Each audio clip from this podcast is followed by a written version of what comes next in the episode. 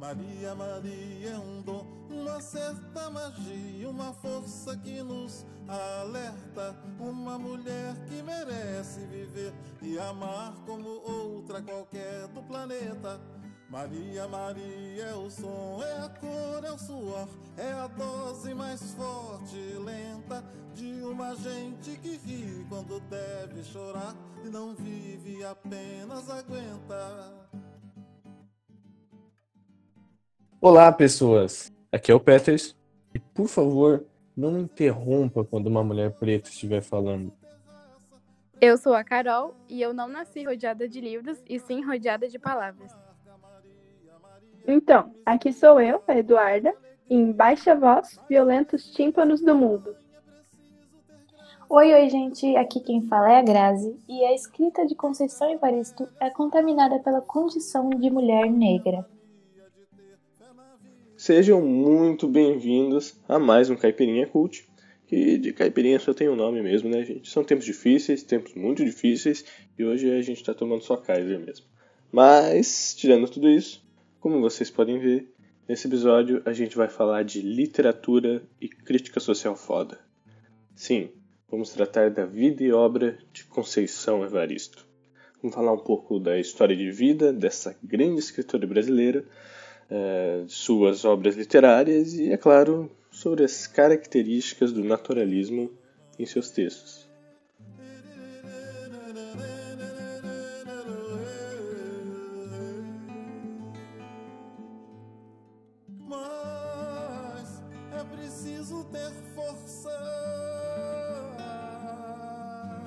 É é preciso ter raça, é preciso ter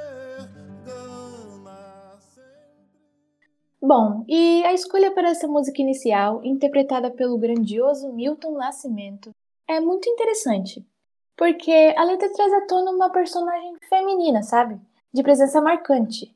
Maria é mulher, é povo, Maria é força, personalidade. Características encontradas não só nessa grande poetisa Maria da Conceição, mas também em seus textos, repletos de força, de garra, de fé, dando voz às mulheres negras que tanto sofrem e que um dia foram caladas.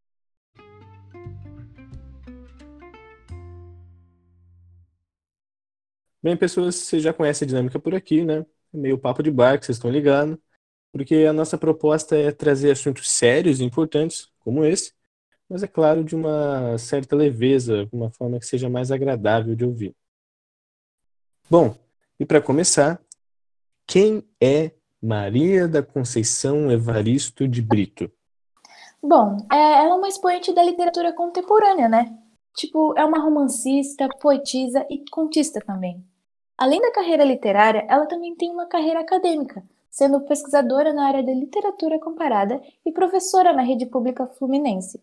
Sob suas obras, o tema central é a vivência das mulheres negras e as desigualdades sociais e raciais no Brasil, misturando ficção e realidade para denunciar essas opressões sofridas nos cotidianos das pessoas. E também tentando trazer à tona a ancestralidade da negritude brasileira, apagada, como vocês já sabem, pelos portugueses durante vários séculos. Caramba, a mulher é braba mesmo, hein?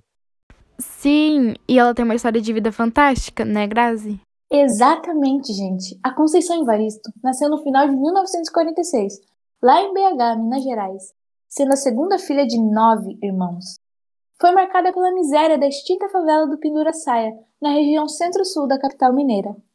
Trabalhou como babá, faxineira e já com o sonho de ser professora na cabeça. Mas depois que terminou o ensino médio, ela acabou não conseguindo mais emprego melhor lá em BH. Gente, vocês sabiam que nessa época não existia concurso para professores em Minas? Só dava aula quem fosse indicado. Pois então, menina, justamente por isso que ela saiu lá de Minas e foi para o Rio em 1973, cursar letras na UFRJ.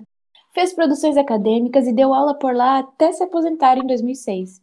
Ela estreou na literatura nos anos 90, quando seis de seus poemas foram incluídos no volume 13 da coletânea Cadernos Negros. As publicações eram para incentivar e espalhar a cultura e produção da literatura afro-brasileira. Peraí, então ela trabalhava como professora, escrevia livros e ainda fazia produções acadêmicas? Exatamente. Nossa, ela era incrível mesmo. E além do mais, durante esse período, ela se tornou mestra em literatura brasileira pela PUC Rio e depois ainda doutora em literatura comparada pela UFF. Ela escreveu poemas, romances e contos que foram traduzidos para o inglês e também para o francês.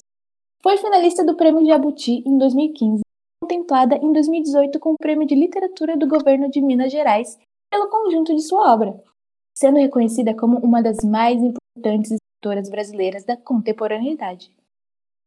Ela realmente tem uma história de vida e tanto.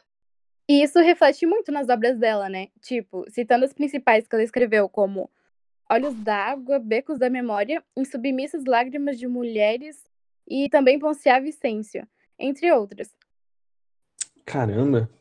Mas então, ô Carol, tu pode falar um pouco mais sobre alguns desses livros aí? Claro!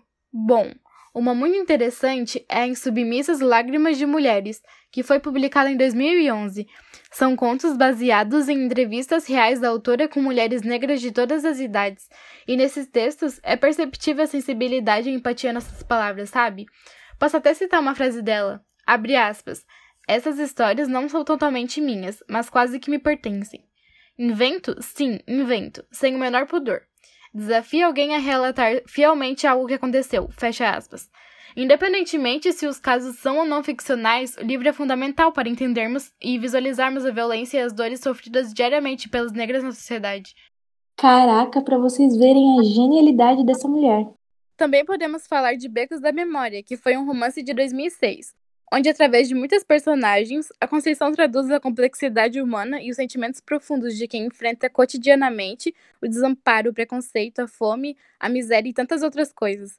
Ela discute essas questões profundas sem perder o lirismo e a delicadeza na escrita. É simplesmente sensacional. Cara, Conceição Evaristo é um marco na literatura brasileira. Sim, ela representa muita coisa e usa muito bem o seu lugar de fala. De fato, é, a escrita dela é fantástica mesmo. E ouvindo vocês falar, sabe, é, eu me pergunto, e essa relação dela com o naturalismo? Ok, minha vez. Bom, no naturalismo e nas obras da Conceição, a gente pode ver essa busca insana por narrar o real, e com um grande teor de denúncia, porque se trata de uma arte engajada, que trata de problemas sociais e políticos da sociedade, e que espelha as camadas mais baixas, como o proletariado. Como uma mulher negra, ela escreve como dito anteriormente, com o objetivo de mostrar os sofrimentos dessas mulheres, e de uma forma muito real, e sempre colocando uma crítica pesada em cima disso. Gente, a arte dela é um exemplo de luta por lugar de fala e denúncia do preconceito, racismo e desigualdade muito presente na nossa sociedade. E apesar de tudo isso, como ela mesma disse, antes de lerem nossos textos, já fazem um pré-julgamento ou dizem que a autoria negra é autoria de militância. Mas é preciso conhecer os textos. Peço muito para que as pessoas não leiam apenas minha biografia, porque ela é importante sim, porque ela contamina meu texto. Mas por favor, leiam meu texto.